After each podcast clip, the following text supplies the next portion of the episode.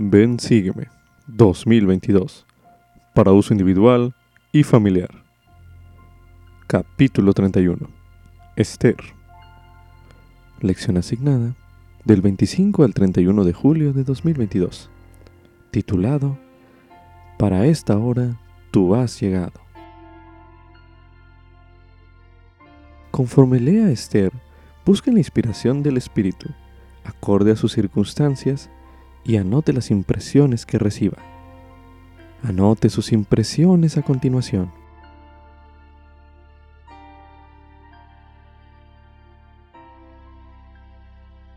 Muchos de los acontecimientos del libro de Esther podrían parecer suerte o coincidencias. ¿De qué otro modo se explica cómo una joven judía, huérfana, llegara a ser la reina de Persia en el momento justo para salvar a su pueblo de que se les matase? ¿Qué probabilidades había de que Mardoqueo, primo de Esther, oyera el complot para asesinar al rey? ¿Fueron coincidencias o parte de un plan divino. El elder Ronald Rasband, del Quórum de los Dos Apóstoles, ha indicado: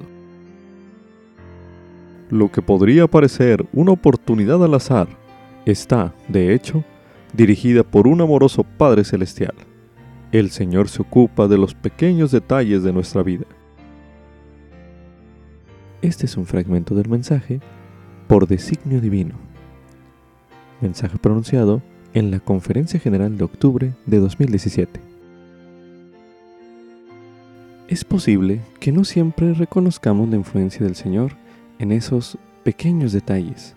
Sin embargo, gracias a la experiencia de Esther, aprendemos que Él puede guiar nuestro camino y prepararnos para esa hora, en que podamos ser instrumentos en sus manos para cumplir sus propósitos.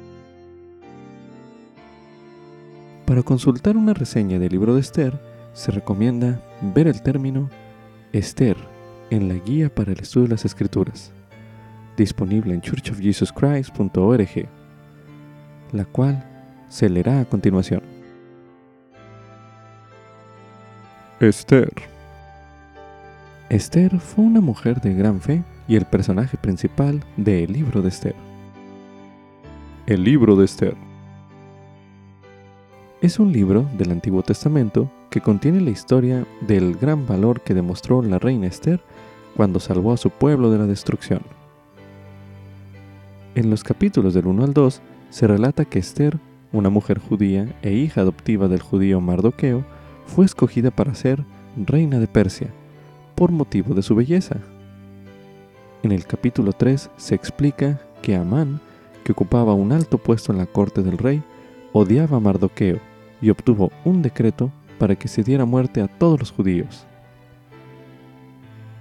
En los capítulos del 4 al 10 se relata que Esther, exponiéndose a un grave riesgo personal, reveló al rey su propia nacionalidad y obtuvo la anulación del decreto. Como subtítulo, El Señor puede hacer de mí un instrumento para bendecir a otras personas. Esto es correspondiente al libro de Esther. La hermana Anse Pingri enseñó, El llegar a ser un instrumento en las manos de Dios es un gran privilegio y una responsabilidad sagrada. Donde quiera que vivamos, cualesquiera sean nuestras circunstancias, no importa nuestro estado civil o nuestra edad. El Señor necesita de cada uno de nosotros que cumpla su función única en la edificación de su reino en esta última dispensación.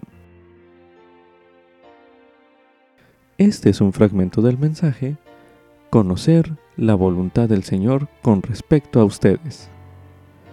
Mensaje pronunciado en la Conferencia General de octubre de 2005. Conforme lea la historia de Esther, en esta reseña, medite en el modo en que esas palabras se aplican a ella. Busque las maneras en las que el Señor hizo posible que Esther salvara a los judíos. Y luego medite cómo Él, el Señor, ha guiado su vida de modos que le permiten a usted bendecir a otras personas. Medite a continuación. ¿Cuáles son algunas de las circunstancias o relaciones a las que usted siente que Él, el Señor, le ha guiado para esa hora en particular? Medite brevemente.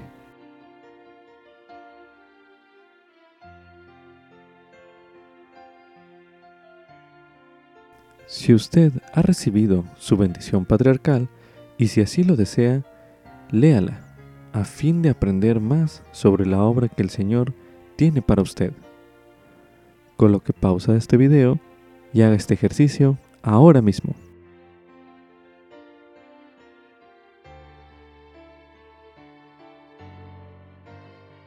Como subtítulo, el orgullo y la ira pueden conducir a la ruina. Esto es correspondiente al libro de Esther, el capítulo 3, así como también en el capítulo 5, los versículos del 9 al 14. Así a su vez, el capítulo 7. A continuación se leerá Esther, capítulo 3. Después de estas cosas el rey Asuero ascendió de posición a Amán, hijo de Amedata, el agageo, y le honró y puso su sitial sobre todos los príncipes que estaban con él. Y todos los servidores del rey que estaban a la puerta del rey se arrodillaban e inclinaban ante Amán, porque así lo había mandado el rey. Pero Mardoqueo ni se arrodillaba ni se inclinaba y los servidores del rey que estaban a la puerta dijeron a Mardoqueo, ¿por qué traspasas el mandato del rey? Y aconteció que cuando le hablaban cada día de esta manera, y él no los escuchaba, lo denunciaron a Amán, para ver si las palabras de Mardoqueo se mantendrían, porque él ya les había declarado que era judío. Y vio Amán que Mardoqueo ni se arrodillaba ni le rendía homenaje, y se llenó de ira. Pero le pareció poco echar mano solo a Mardoqueo, porque ya le habían declarado cuál era el pueblo de Mardoqueo, y procuró Amán destruir a todos los judíos que había en el reino de Asuero al pueblo de Mardoqueo. En el mes primero, que es el mes de Nisán, en el año duodécimo del rey Asuero, echaron pur, esto es la suerte, delante de Amán, por día y por mes. Y salió el mes duodécimo, que es el mes de Adar.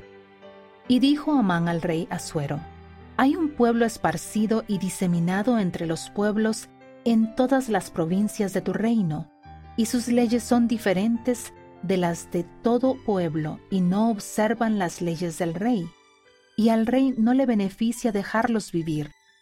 Si le parece bien al rey, decrétese que sean destruidos, y yo pagaré diez mil talentos de plata en manos de los que manejan los asuntos reales, para que sean traídos a los tesoros del rey.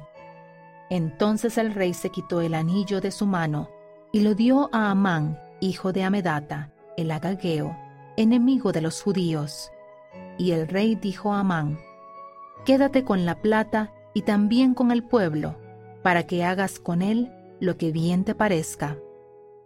Entonces fueron llamados los escribas del rey en el mes primero, el día trece del mismo mes, y fue escrito conforme a todo lo que mandó Amán a los sátrapas del rey, y a los gobernadores que estaban sobre cada provincia, y a los príncipes de cada pueblo, a cada provincia según su escritura, y a cada pueblo según su lengua, en nombre del rey Asuero, fue escrito y sellado con el anillo del rey.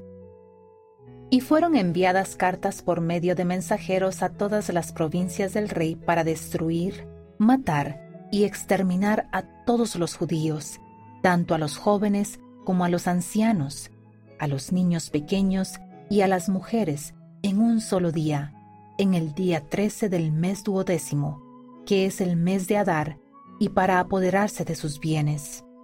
La copia del escrito que se había de dar por decreto en cada provincia fue proclamada a todos los pueblos a fin de que estuviesen preparados para aquel día. Y salieron los mensajeros de prisa por mandato del rey, y el decreto fue dado en la ciudadela de Susa. Y el rey y Amán se sentaron a beber, mientras la ciudad de Susa estaba consternada. A continuación se leerá Esther capítulo 5, los versículos del 9 al 14, que dicen lo siguiente.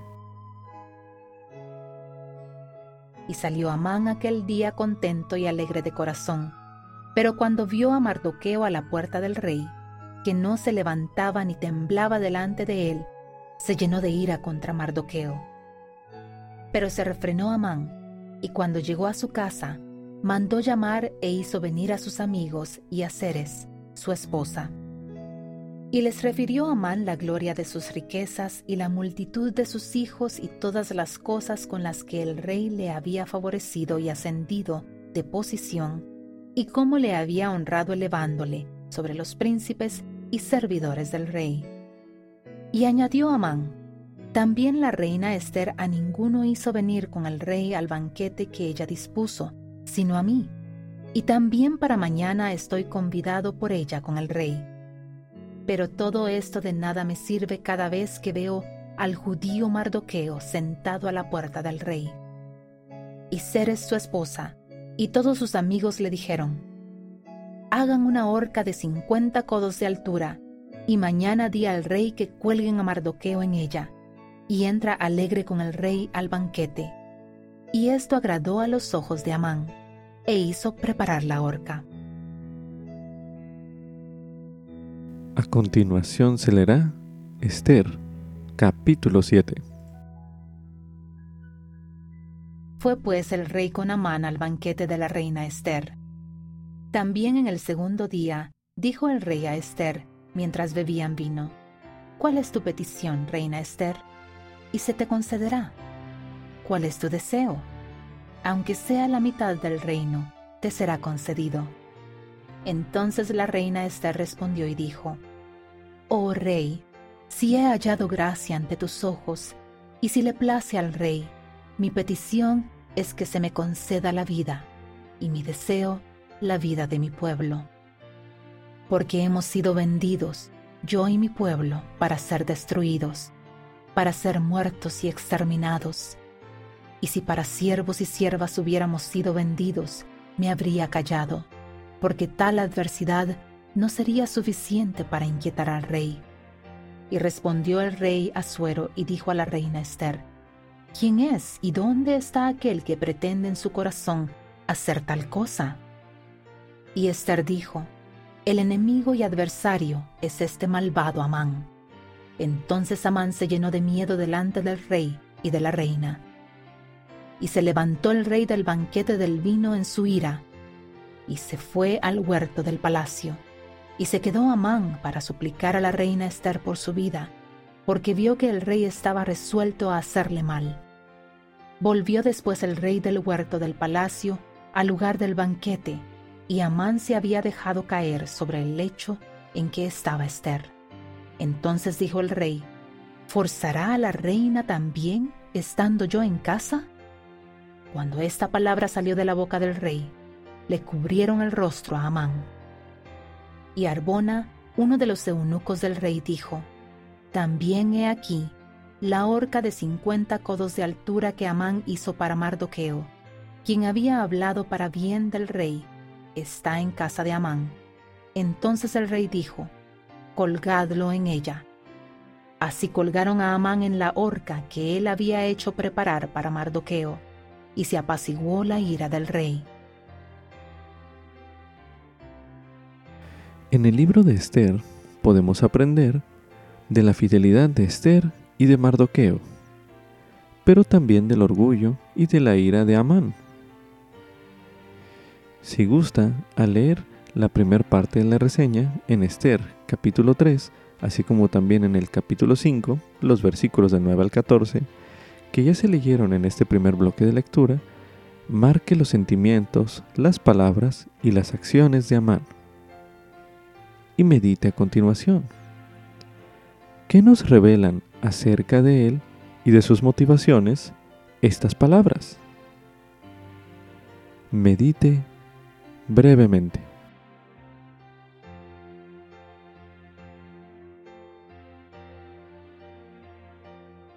Ahora medite.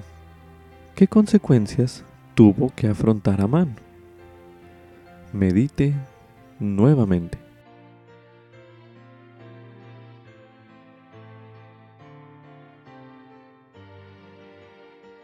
Es probable que al leer sobre Amán le inspire a evaluar cuáles son las motivaciones de sus sentimientos y acciones.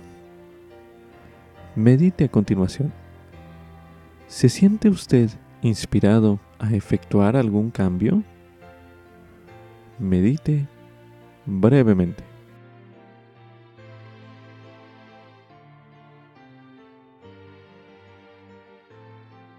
Ahora medite. ¿Cómo puede usted acudir al Padre Celestial para pedir su ayuda?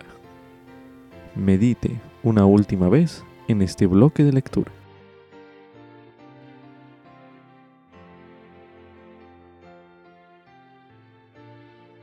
Continuación se leerá en el libro de Proverbios, en el capítulo 16, el versículo 32, donde se menciona. Mejor es el que tarda en airarse que el poderoso, y el que se enseñorea de su espíritu que el que toma una ciudad. Ahora leeremos en el libro de Mormón, en el libro de Alma, en el capítulo 5, el versículo 28, donde se menciona. He aquí, ¿os halláis despojados del orgullo? Si no, yo os digo que no estáis preparados para comparecer ante Dios. He aquí, debéis disponeros prontamente, porque el reino de los cielos pronto se acerca, y el que no esté preparado no tendrá vida eterna. Como subtítulo, el ayuno demuestra mi dependencia al Señor. Esto es correspondiente a Esther, los capítulos 3 y 4, así como también en el capítulo 5, los versículos del 2 al 3 y en el capítulo 8 los versículos del 11 al 12. A continuación se releerá Esther, capítulo 3. Después de estas cosas el rey Asuero ascendió de posición a Amán, hijo de Amedata, el agageo, y le honró y puso su sitial sobre todos los príncipes que estaban con él y todos los servidores del rey que estaban a la puerta del rey se arrodillaban e inclinaban ante Amán, porque así lo había mandado el rey. Pero Mardoqueo ni se arrodillaba ni se inclinaba.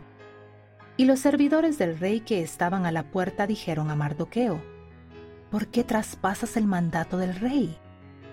Y aconteció que cuando le hablaban cada día de esta manera, y él no los escuchaba, lo denunciaron a Amán para ver si las palabras de Mardoqueo se mantendrían, porque él ya les había declarado que era judío. Y vio Amán que Mardoqueo ni se arrodillaba ni le rendía homenaje, y se llenó de ira. Pero le pareció poco echar mano solo a Mardoqueo, porque ya le habían declarado cuál era el pueblo de Mardoqueo, y procuró Amán destruir a todos los judíos que había en el reino de Asuero, al pueblo de Mardoqueo. En el mes primero, que es el mes de Nisán, en el año duodécimo del rey Asuero, echaron pur, esto es la suerte, delante de Amán, por día y por mes. Y salió el mes duodécimo, que es el mes de Adar.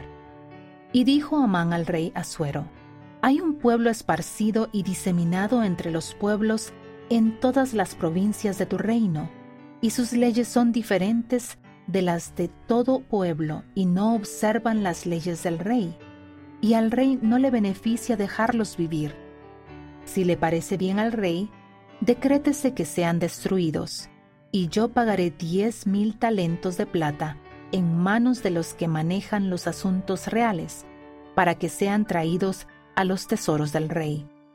Entonces el rey se quitó el anillo de su mano y lo dio a Amán, hijo de Amedata, el agageo, enemigo de los judíos. Y el rey dijo a Amán, quédate con la plata y también con el pueblo, para que hagas con él lo que bien te parezca.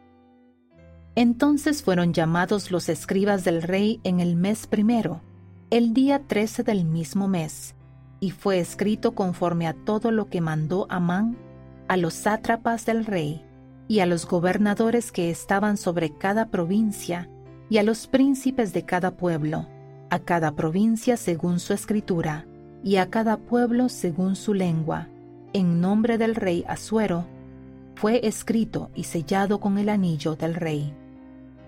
Y fueron enviadas cartas por medio de mensajeros a todas las provincias del rey para destruir, matar y exterminar a todos los judíos, tanto a los jóvenes como a los ancianos, a los niños pequeños y a las mujeres en un solo día, en el día trece del mes duodécimo, que es el mes de Adar, y para apoderarse de sus bienes. La copia del escrito que se había de dar por decreto en cada provincia fue proclamada a todos los pueblos, a fin de que estuviesen preparados para aquel día. Y salieron los mensajeros de prisa por mandato del rey, y el decreto fue dado en la ciudadela de Susa. Y el rey y Amán se sentaron a beber, mientras la ciudad de Susa estaba consternada. A continuación se leerá Esther, capítulo 4. Cuando supo Mardoqueo todo lo que se había hecho, rasgó sus vestidos y se vistió de cilicio y de ceniza, y se fue por en medio de la ciudad clamando con grande y amargo clamor. Y llegó hasta la puerta del rey, porque no era lícito entrar por la puerta del rey vestido de cilicio. Y en cada provincia y lugar donde el mandato del rey y su decreto llegaban, había entre los judíos gran luto y ayuno y llanto y lamentación, silicio y ceniza eran la cama de muchos. Y vinieron las doncellas de Esther y sus eunucos y se lo dijeron. Y la reina sintió gran dolor y envió vestidos para hacer vestir a Mardoqueo y hacerle quitar el silicio de sobre él, pero él no los aceptó. Entonces Esther llamó a Atac, uno de los eunucos del rey que él había designado para el servicio de ella, y lo mandó a Mardoqueo con orden de averiguar qué era aquello y el por qué. Salió pues Atac a donde estaba Mardoqueo, a la plaza de la ciudad que estaba delante de la puerta del rey. Y Mardoqueo le declaró todo lo que le había acontecido, y le dijo de la plata que Amán había dicho que pagaría a los tesoros del rey a cambio de la destrucción de los judíos.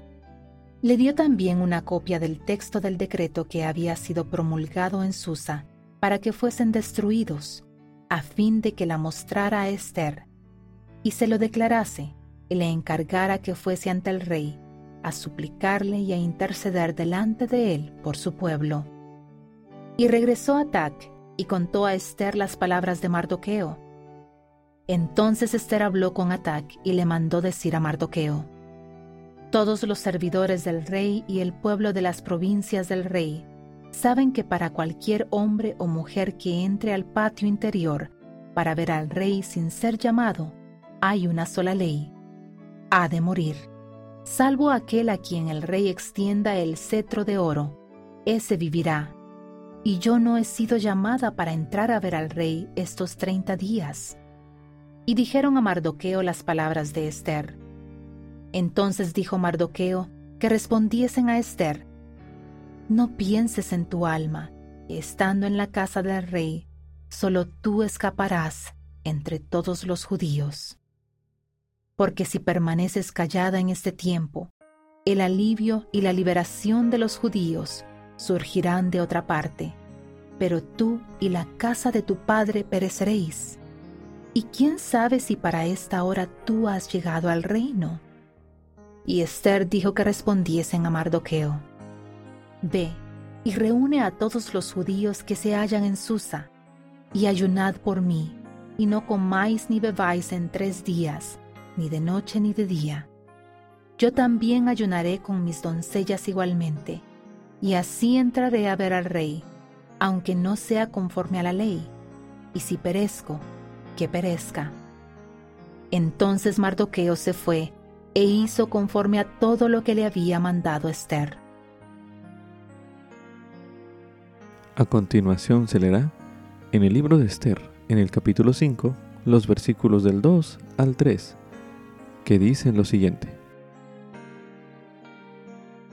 Y sucedió que cuando vio a la reina Esther que estaba en el patio, ella halló gracia ante sus ojos.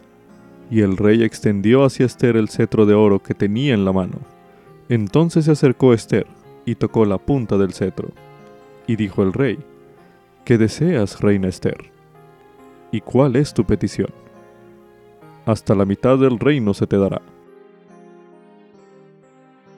Ahora leeremos en el libro de Esther, en el capítulo 8, los versículos del 11 al 12, que dicen lo siguiente.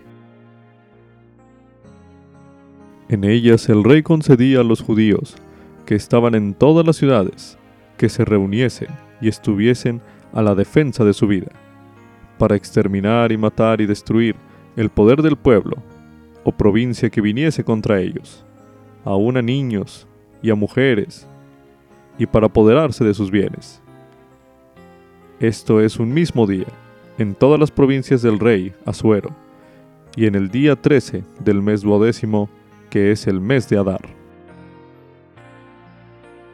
Observe en estos versículos las condiciones que llevaron a Esther y al resto de los judíos a ayunar. Medite a continuación. ¿De qué manera el ayuno fue una bendición para ellos? Medite brevemente.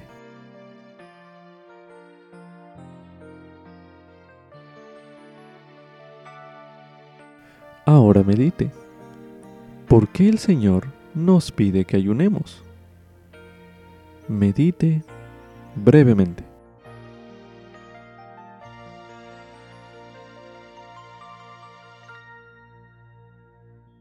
También se recomienda estudiar el tema ayuno y ofrendas de ayuno, uno de los temas del Evangelio, disponible en topics.churchofjesuschrist.org el cual escucharemos a continuación. Ayuno y ofrendas de ayuno. El Salvador, Jesucristo, enseñó que debemos amar a nuestro prójimo como a nosotros mismos.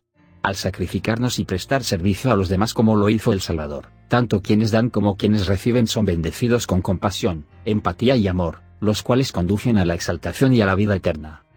El obispo de Aneme Davis enseñó que el cuidado del pobre y del necesitado es una doctrina fundamental del Evangelio y un elemento esencial en el eterno plan de salvación. Las escrituras rebosan de dicho mandato de servir a los demás. Porque no faltarán menesterosos de medio de la tierra, por eso yo te mando, diciendo, abrirás tu mano a tu hermano, al pobre y al menesteroso en tu tierra.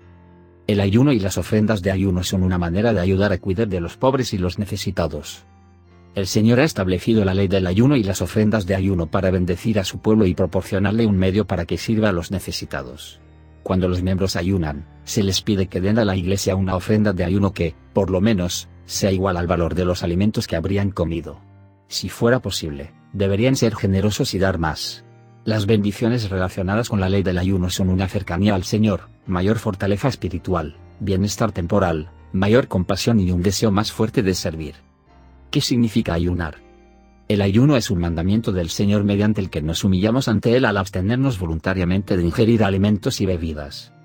Hoy en día, en la iglesia se aparta un día de reposo al mes con el fin de ayunar.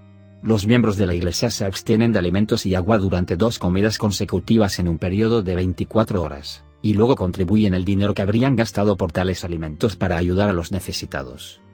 Los profetas de Dios y los miembros de su iglesia han realizado ayunos desde la antigüedad en la época del Antiguo Testamento, Moisés y Elías el profeta ayunaron. Para los israelitas, el ayuno se utilizaba con frecuencia en determinadas ocasiones o para recibir ayuda divina. En la época del Nuevo Testamento, Jesucristo ayunó 40 días y 40 noches en preparación para su ministerio. Él enseñó a sus discípulos sobre el poder y la importancia del ayuno. Este mandamiento de ayunar continúa en nuestros días. ¿Cómo hago para que mi ayuno sea una ofrenda aceptable ante el Señor? El Elder Joseph, B. Whitling enseñó, sin la oración, el ayuno no es en realidad un ayuno completo, es simplemente pasar hambre. Si deseamos que nuestro ayuno sea algo más que simplemente el abstenernos de comer, debemos elevar nuestros corazones, nuestras mentes y nuestras voces en comunión con nuestro Padre Celestial. El ayuno, combinado con la oración fervorosa, tiene gran poder, puede llenar nuestra mente con revelaciones del Espíritu y fortalecernos contra los momentos de tentación. El Elder L. Tom Perry dijo, cuanto más vivo, más me maravilla el sistema del Señor de velar por el pobre y el necesitado. Por cierto que ningún hombre diseñaría un procedimiento tan sencillo, aunque profundo, de satisfacer las necesidades humanas, crecer espiritual y temporalmente mediante ayunos regulares, donando al obispo la cantidad de dinero ahorrada al abstenerse de las comidas, la cual se usa para atender las necesidades del pobre, del enfermo, de los afligidos, quienes necesitan ayuda y apoyo en su paso por la vida. ¿Cómo puedo aprovechar mejor el privilegio del ayuno? El ayuno puede ser una experiencia más espiritual y acercarnos más a Dios. Tengan en cuenta lo siguiente. Empiecen y terminen el ayuno con una oración. Ayunen con un propósito. Ayunen con un semblante feliz. Alienten a sus familiares a ayunar, siguiendo siempre el sabio consejo del presidente Joseph F. Smith. Muchos padecen debilidades, otros están delicados de salud, y otros tienen bebés lactantes, de tales no se requiere que ayunen. Tampoco deben los padres obligar a los niños pequeños a ayunar. El presidente Joseph F. Smith también nos aconseja ser prudentes en nuestros ayunos. Se puede llegar a exagerar.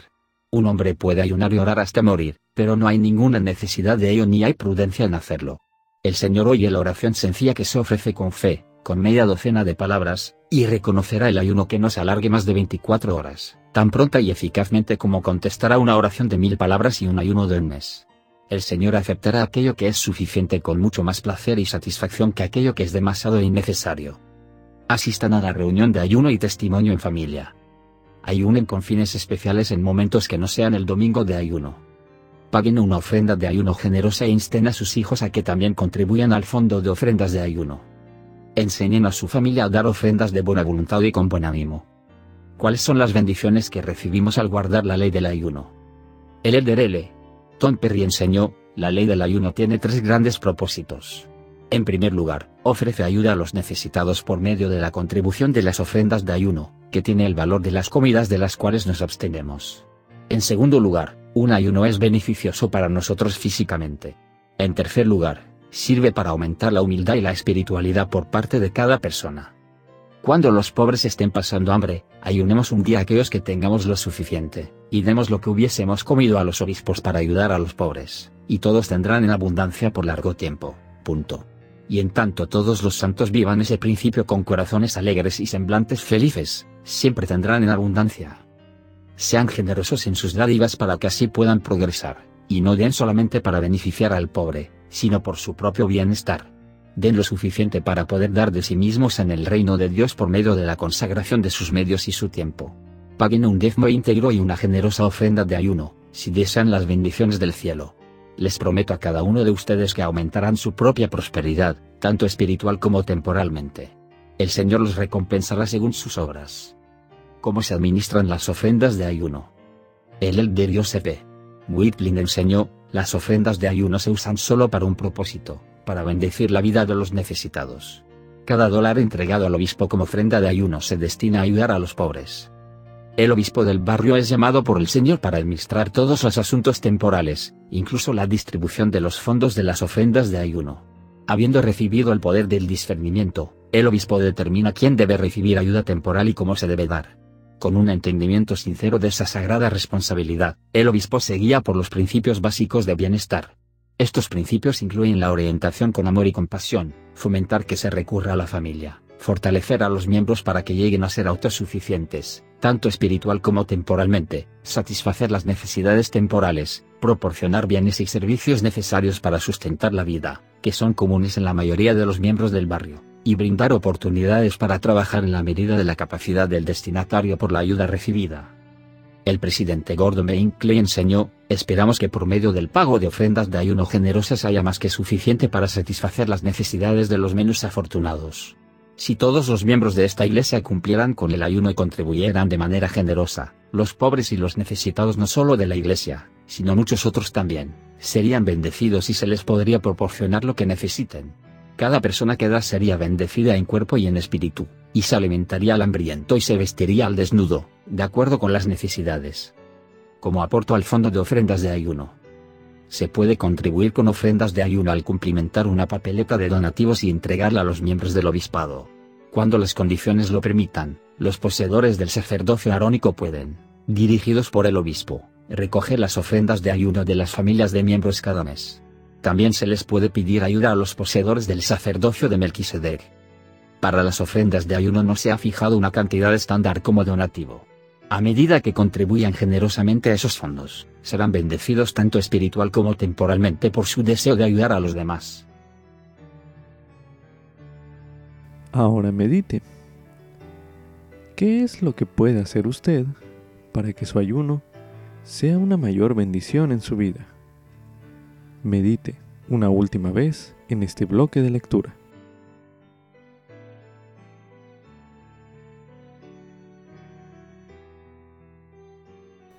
A continuación se leerá en el libro de Isaías, en el capítulo 58, los versículos del 6 al 12, que dicen lo siguiente. ¿No es más bien el ayuno que yo escogí, desatar las ligaduras de la maldad, soltar las cargas de opresión y dejar libres a los quebrantados y romper todo yugo?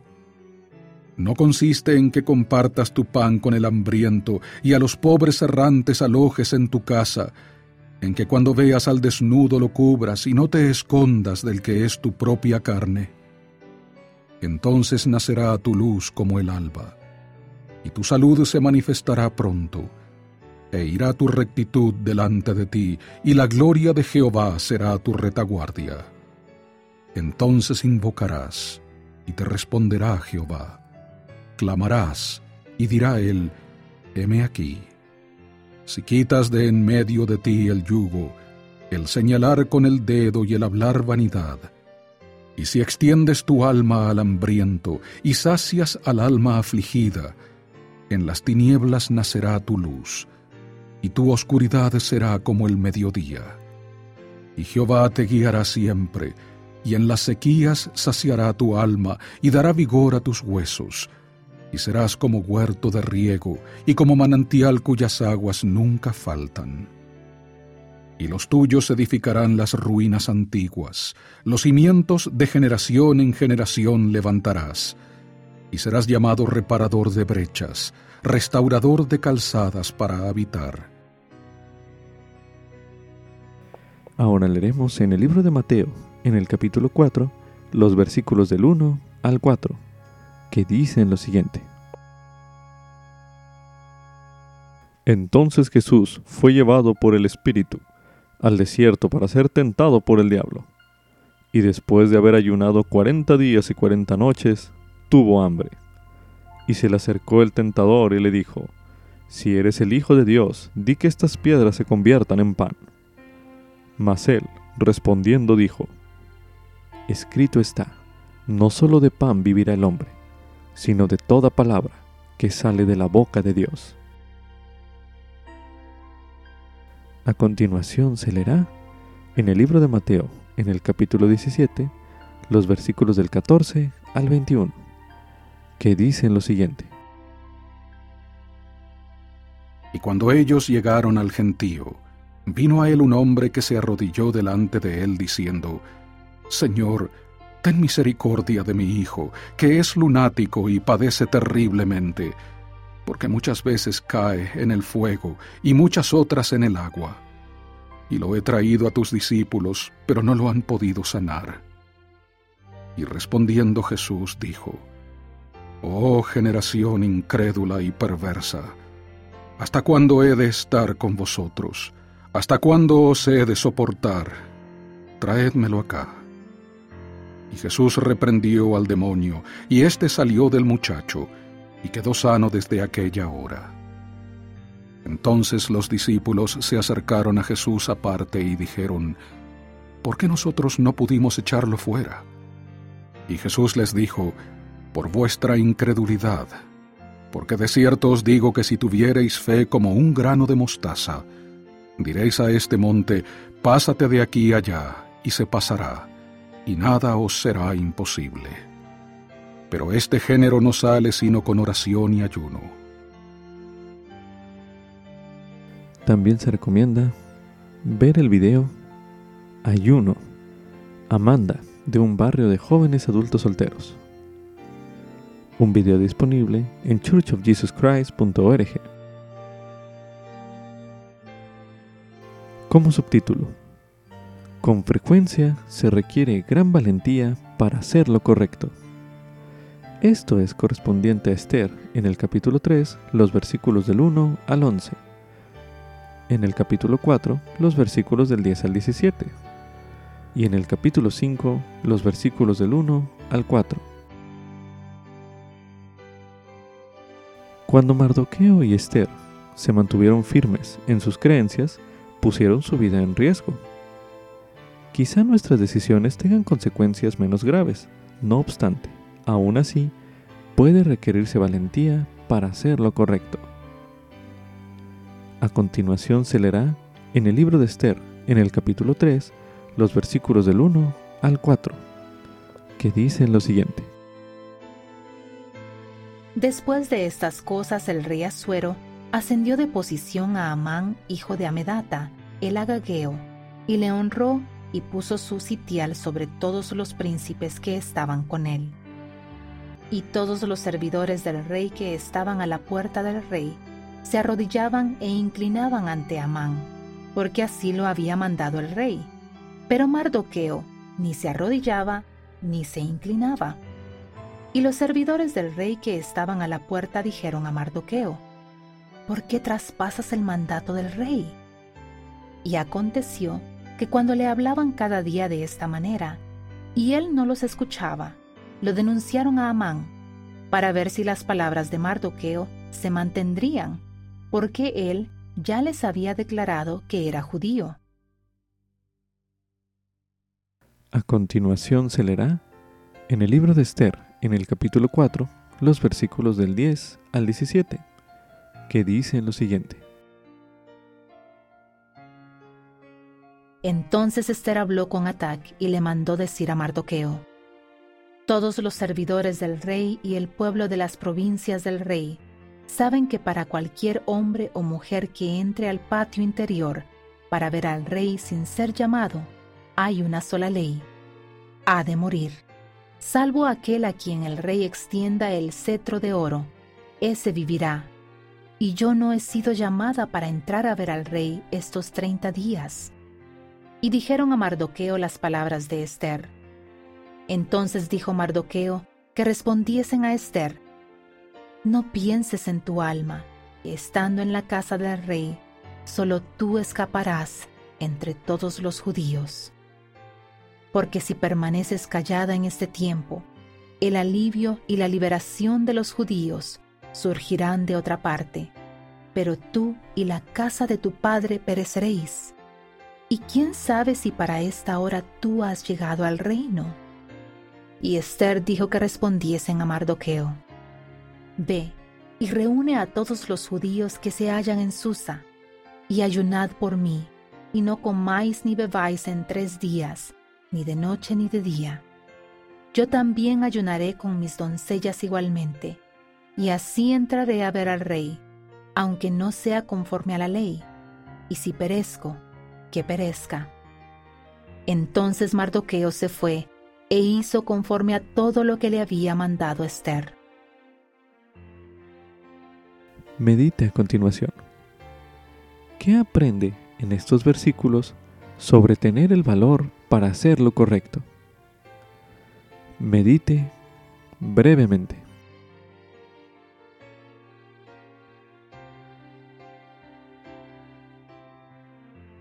En los siguientes versículos que se leerán en este bloque de lectura, observe las diferentes consecuencias que experimentaron Mardoqueo y Esther tras mostrar valentía. A continuación se leerá en el libro de Esther, en el capítulo 3, los versículos del 5 al 11, que dicen lo siguiente. Y vio Amán que Mardoqueo ni se arrodillaba ni le rendía homenaje, y se llenó de ira. Pero le pareció poco echar mano solo a Mardoqueo, porque ya le habían declarado cuál era el pueblo de Mardoqueo, y procuró Amán destruir a todos los judíos que había en el reino de Asuero, al pueblo de Mardoqueo. En el mes primero, que es el mes de Nisán, en el año duodécimo del rey Asuero, echaron pur, esto es la suerte, delante de Amán, por día y por mes. Y salió el mes duodécimo, que es el mes de Adar. Y dijo Amán al rey Asuero, hay un pueblo esparcido y diseminado entre los pueblos en todas las provincias de tu reino, y sus leyes son diferentes de las de todo pueblo, y no observan las leyes del rey, y al rey no le beneficia dejarlos vivir. Si le parece bien al rey, decrétese que sean destruidos, y yo pagaré diez mil talentos de plata en manos de los que manejan los asuntos reales, para que sean traídos a los tesoros del rey. Entonces el rey se quitó el anillo de su mano y lo dio a Amán, hijo de Amedata, el agageo, enemigo de los judíos. Y el rey dijo a Amán, Quédate con la plata y también con el pueblo, para que hagas con él lo que bien te parezca. A continuación se leerá en el libro de Esther, en el capítulo 5, los versículos del 1 al 4, que dicen lo siguiente. Y aconteció que al tercer día se vistió Esther con su vestidura real y entró en el patio interior del palacio del rey, frente a los aposentos del rey. Y estaba el rey sentado en su trono real en la sala real, frente a la entrada del palacio. Y sucedió que, cuando vio a la reina Esther que estaba en el patio, ella halló gracia ante sus ojos, y el rey extendió hacia Esther el cetro de oro que tenía en la mano entonces se acercó Esther y tocó la punta del cetro. Y dijo el rey, ¿Qué deseas, reina Esther? ¿Y cuál es tu petición? Hasta la mitad del reino se te dará. Y Esther dijo, Si le parece bien al rey, venga hoy el rey con Amán al banquete que le he preparado. Medite a continuación. ¿Qué debe saber alguien en cuanto a Dios para tomar las decisiones que tomaron Esther y Mardoqueo, es decir, hacer lo correcto sin importar las consecuencias. Medite una última vez en este bloque de lectura.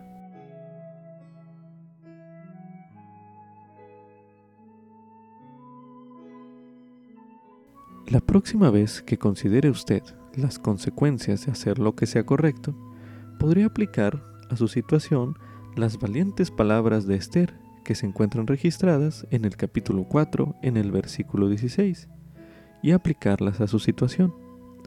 Por ejemplo, podría decirse, cuando escojo lo correcto, si pierdo amigos, que los pierda. También se recomienda estudiar el mensaje Tengan valor por el presidente Thomas S. Monson mensaje pronunciado en la Conferencia General de abril de 2009, el cual escucharemos a continuación.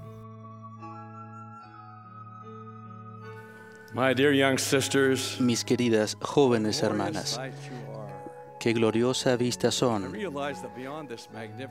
Reconozco que fuera de este magnífico centro de conferencias hay miles reunidas en capillas y en otros recintos de muchas partes del mundo. Ruego la ayuda divina al aceptar la oportunidad de dirigirme a ustedes. Hemos escuchado mensajes oportunos e inspiradores de las líderes generales de las mujeres jóvenes. Son mujeres excelentes, llamadas y apartadas para guiarlas y enseñarles. Ellas las aman, al igual que yo. Ustedes han venido a esta tierra en una época gloriosa las oportunidades que tienen por delante son casi ilimitadas. Casi todas ustedes viven en casas cómodas, tienen familias que las aman, comida adecuada y ropa suficiente. Además, la mayoría de ustedes tiene acceso a increíbles avances tecnológicos. Se comunican por teléfono celular, mensajes de texto, mensajes instantáneos, correos electrónicos, blogs, Facebook y medios similares. Escuchan música en sus iPods y reproductores MP3. Desde luego, esta lista representa solo algunas de las tecnologías que tienen a su disposición. Todo eso resulta un poco impresionante para alguien como yo, que creció cuando las radios eran grandes muebles que se colocaban en el piso y casi no existían televisores, ni mucho menos las computadoras y los teléfonos celulares. De hecho, cuando tenía la edad de ustedes, la mayoría de las líneas telefónicas eran compartidas. En nuestra familia, si queríamos usar el teléfono, primero teníamos que levantarlo y oír para asegurarnos de que ninguna otra familia estuviera usando la línea, ya que varias familias compartían la misma línea. Podría pasar toda la noche mencionando las diferencias que existen entre mi generación y la de ustedes. Me basta decir que mucho ha cambiado desde la época en que yo tenía la edad de ustedes y el presente. Aunque este es un periodo extraordinario en el que abundan las oportunidades, ustedes también afrontan desafíos que son propios de esta época. Por ejemplo, las mismas herramientas tecnológicas que he mencionado ofrecen oportunidades al adversario para tentarlas y atraparlas en su red de engaño, con la esperanza de apoderarse de su destino.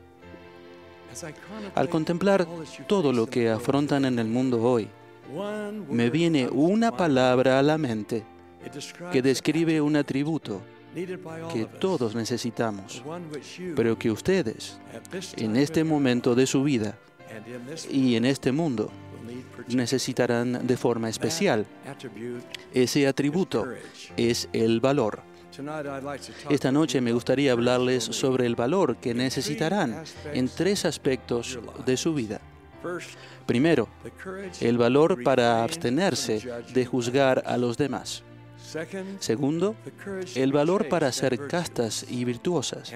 Y tercero, el valor para defender la verdad y la rectitud.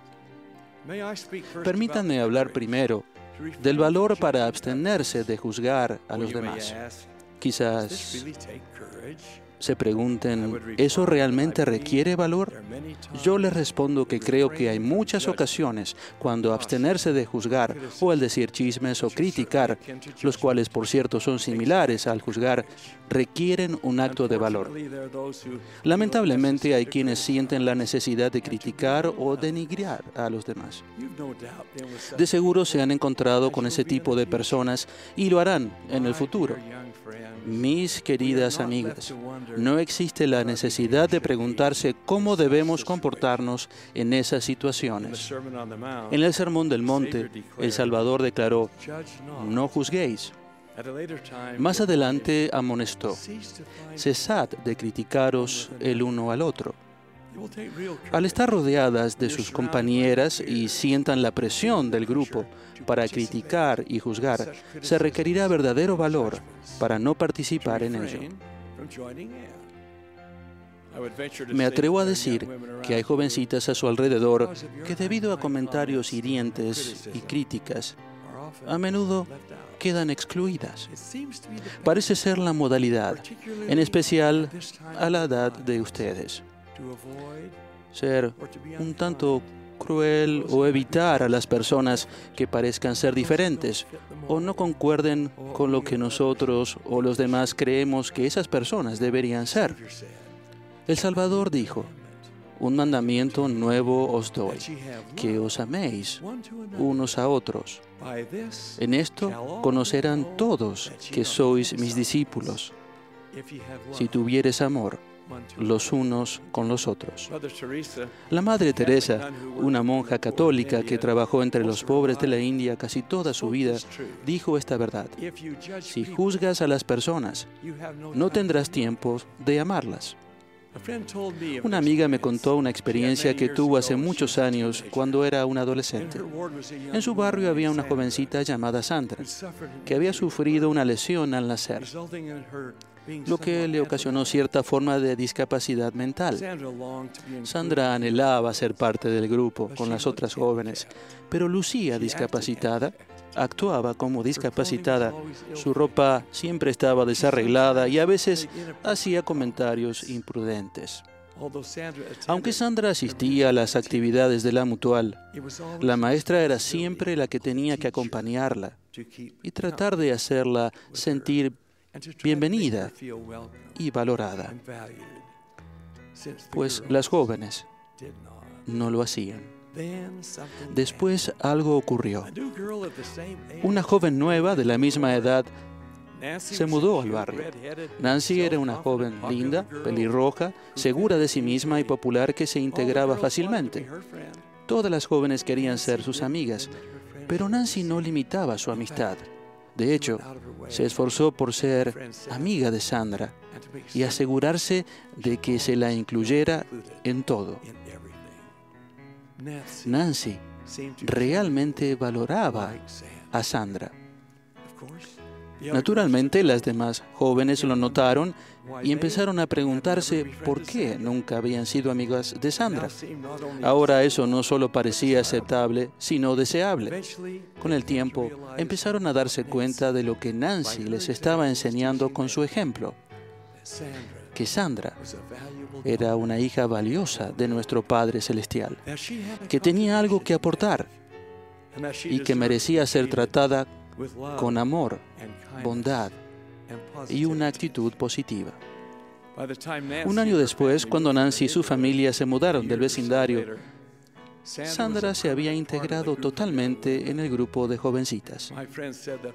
Mi amiga dijo que desde entonces ella y las otras jóvenes se aseguraron de que ninguna joven quedara excluida sin importar lo que las hiciera ser diferentes habían aprendido una lección eterna y valiosa. El amor genuino transforma vidas y cambia la naturaleza humana. Mis preciadas jóvenes hermanas, ruego que tengan el valor para abstenerse de juzgar y criticar a las personas que las rodean, así como el valor para asegurarse de que todas sean incluidas y se sientan amadas y, valoradas. Me referiré ahora al valor que necesitarán para ser castas y virtuosas. Ustedes viven en un mundo en que gran parte de los valores morales han sido dejados de lado, donde el pecado se exhibe de modo evidente y las asedian tentaciones para desviarlas del sendero estrecho y angosto. Hay muchas voces que les dicen que son demasiado ingenuas, que tienen un problema si todavía creen que existe el comportamiento moral, inmoral, perdón. El Señor declaró, ay de los que a lo malo dicen bueno y a lo bueno malo, que hacen de la luz tinieblas y de las tinieblas luz. Se requiere gran valor para permanecer casta y virtuosa en medio de las ideas que se aceptan en estos tiempos. En el mundo de hoy, muy pocos piensan que un joven y una señorita se mantendrán moralmente limpios y puros antes del matrimonio. ¿Hace eso que el comportamiento inmoral sea aceptable? De ninguna manera. Los mandamientos de nuestro Padre Celestial no son negociables. La cita del comentarista de noticias Ted Koppel, anfitrión por muchos años del programa Nightline de la cadena ABC, es poderosa. Nos hemos convencido, dice él, de que los slogans nos salvarán. Inyéctate si lo requieres, pero usa una aguja limpia. O disfruta del sexo cuando quieras y con quien quieras, pero protégete. No, la respuesta es no.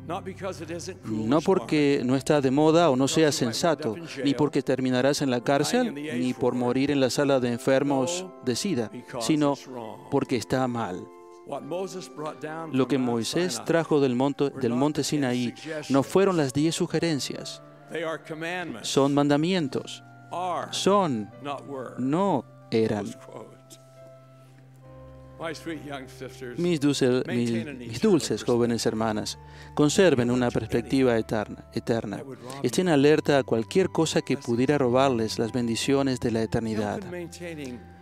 La ayuda para mantener la perspectiva correcta en estos tiempos de indulgencia proviene de muchas fuentes. Un recurso valioso es su bendición patriarcal. Léanla con frecuencia, estudienla detenidamente, déjense guiar por sus advertencias, vivan para merecer sus promesas. Si aún no han recibido, eh, recibido su bendición patriarcal, planeen el momento de recibirla y luego atesórenla. Si alguna ha tropezada- eh, tropezado en su jornada, hay un camino de regreso. El proceso se llama arrepentimiento. Nuestro Salvador murió para darles a ustedes y a mí ese bendito don. El sendero puede ser difícil, pero la promesa es real. Si vuestros pecados fueren como la grana, como la nieve serán emblanquecidos, y no me acordaré más de ellos. Hace algunos años, otra primera presidencia hizo esta declaración y la primera presidencia de ustedes hoy se hace eco de ese llamado. A los jóvenes rogamos que vivan una vida pura, porque la vida impura solo trae sufrimiento, angustia y problemas físicos. Y en lo espiritual es la senda hacia la destrucción. Cuán gloriosa es y cuán cerca a los ángeles está la juventud que es pura. Esa juventud experimenta gozo inexpresable aquí y dicha eterna en la vida venidera. La pureza sexual es la posesión más preciada, es la base de toda rectitud. Ruego que tengan el valor para ser castas y virtuosas. Mi última súplica de esta noche es que tengan el valor para defender la verdad y la rectitud. Debido a que la tendencia de la sociedad de hoy está lejos de los valores y principios que el Señor nos ha dado, casi con certeza tendrán que defender aquello en lo que creen. A menos que las raíces de su testimonio estén firmemente arraigadas, les resultará difícil soportar las burlas de los que cuestionen su fe. Si su testimonio del Evangelio, del Salvador y de nuestro Padre Celestial está bien cimentado, influirá en todo lo que hagan a lo largo de la vida. Lo que más desea el adversario es que ustedes permitan que los comentarios burlones y las críticas contra la iglesia les causen dudas e incertidumbre. Su testimonio, si lo nutren constantemente, las mantendrá a salvo. Recordemos la visión de ley del árbol de la vida. Él vio que había muchos de los que se hacían a la barra de hierro y habían avanzado por el vapor de tinieblas hasta finalmente llegar al árbol de la vida y participar del fruto del árbol.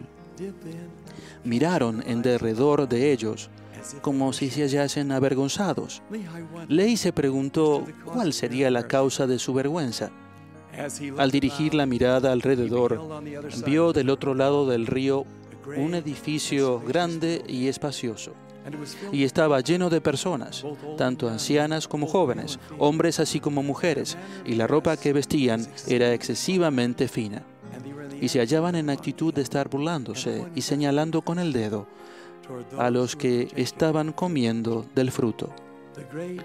El edificio grande y espacioso de la visión de ley representa a los del mundo que se burlan de la palabra de Dios y ridiculizan a los que la aceptan, a los que aman al Señor y cumplen los mandamientos. ¿Qué sucede con los que se avergüenzan cuando se burlan de ellos?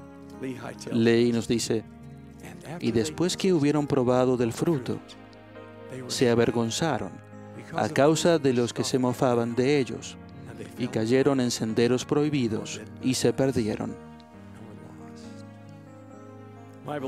Mis queridas jóvenes hermanas, con el valor de sus convicciones, ruego que declaren junto al apóstol Pablo, no me avergüenzo del Evangelio, porque es poder de Dios para salvación. En caso de que se sientan incompetentes ante la labor que les aguarda, les recuerdo otra declaración conmovedora del apóstol Pablo, de la cual pueden obtener valor. Porque no nos ha dado Dios espíritu de cobardía, sino de poder, de amor y de dominio propio. Para finalizar, deseo contarles el relato de una joven valiente cuya historia ha trascendido las edades como un ejemplo de valor en la firme defensa de la verdad y de la rectitud. La mayoría de ustedes conoce el relato del Antiguo Testamento sobre Esther. Es un relato muy interesante e inspirador de una hermosa joven judía cuyos padres habían fallecido y un primo mayor, Mardoqueo, y su esposa la criaron. Mardoqueo trabajaba para el rey de Persia, y cuando el rey estaba en busca de una reina, Mardoqueo llevó a Esther al palacio y la presentó como candidata, pero le advirtió que no revelara que era judía. Y el rey amó a Esther más que a todas las otras mujeres y la hizo su reina. Amán, el principal de la corte del rey, se llenaba de ira más y más porque Mardoqueo no se inclinaba ante él ni le rendía reverencia. Como represalia, Amán convenció al rey, de forma un tanto astuta, de que había un pueblo en todas las 127 provincias del reino cuyas leyes eran diferentes a las de los demás, que no guardaban las leyes del rey y que debían ser destruidos. Sin mencionar el nombre de ese pueblo al rey, se refería a los judíos, entre los que estaba Mardoqueo. Con el permiso del rey para atender el asunto, Amán envió cartas a los gobernadores de todas las provincias y les mandó destruir, matar y exterminar a todos los judíos, jóvenes y ancianos, niños y mujeres, en el día 13 del mes duodécimo. Por medio de un siervo, Mardoqueo informó a Esther del decreto en contra de los judíos y le pidió que fuera a suplicar al rey por su pueblo. Esther al principio vaciló y le recordó a Mardoqueo que era contra la ley que cualquiera entrara al patio central del rey sin ser llamado. El resultado sería la pena de muerte, a menos que el rey extendiera su cetro de oro para dejar vivir a la persona. La respuesta de Mardoqueo a la duda de Esther fue franca. Él le escribió, no pienses que escaparás en la casa del rey más que cualquier otro judío, porque si callas absolutamente en este tiempo, tú y la casa de tu padre pereceréis. Y luego agregó esta curiosa pregunta. ¿Y quién sabe si para esta hora has llegado al reino? Como respuesta, Esther le pidió a Mardoqueo que reuniera a todos los judíos que pudiera y le solicitara que ayunaran tres días por ella y que ella y sus doncellas harían lo mismo. Ella declaró, entraré a ver al rey, aunque no sea conforme a la ley, y si perezco, que perezca. Esther había cobrado valor y permanecería firme e inmutable, por lo que era justo. Preparada física, emocional y espiritualmente, Esther entró en el patio interior de la casa del rey. Cuando el rey la vio, extendió el cetro de oro y le dijo que le otorgaría cualquier petición que tuviera. Ella invitó al rey a un banquete que había preparado y durante ese banquete le dio a conocer que era judía. También expuso la conspiración encubierta de Amán para exterminar a todos los judíos del reino. La súplica de Esther para salvar su vida y la de su pueblo fue concedida mediante el ayuno, la fe y el valor, Esther salvó a una nación. Es probable que a ustedes no se les pida arriesgar su vida para defender sus creencias como lo hizo Esther. Sin embargo, es muy posible que se encuentren en situaciones que requieran gran valor para defender la verdad y la rectitud. Les reitero, mis queridas jóvenes hermanas, que aunque siempre ha habido desafíos en el mundo, muchos de los que ustedes afrontan son exclusivos de esta época. Pero ustedes son algunas de las hijas más fuertes de nuestro Padre Celestial y Él las ha reservado para venir a la tierra para esta hora. Con la ayuda de Él, tendrán el valor de afrontar lo que venga. Aunque en ocasiones el mundo parezca oscuro, ustedes tienen la luz del Evangelio, que será como un faro para guiar su camino. Mi ruego más ferviente es que tengan el valor que se requiere para abstenerse de juzgar a los demás, el valor para ser castas y virtuosas y el valor para defender la verdad y la rectitud. Al hacerlo, serán ejemplos de los creyentes y su vida será llena de amor, paz y gozo. Que así sea, mis queridas jóvenes hermanas. Ruego en el nombre de Jesucristo, nuestro Salvador. Amén.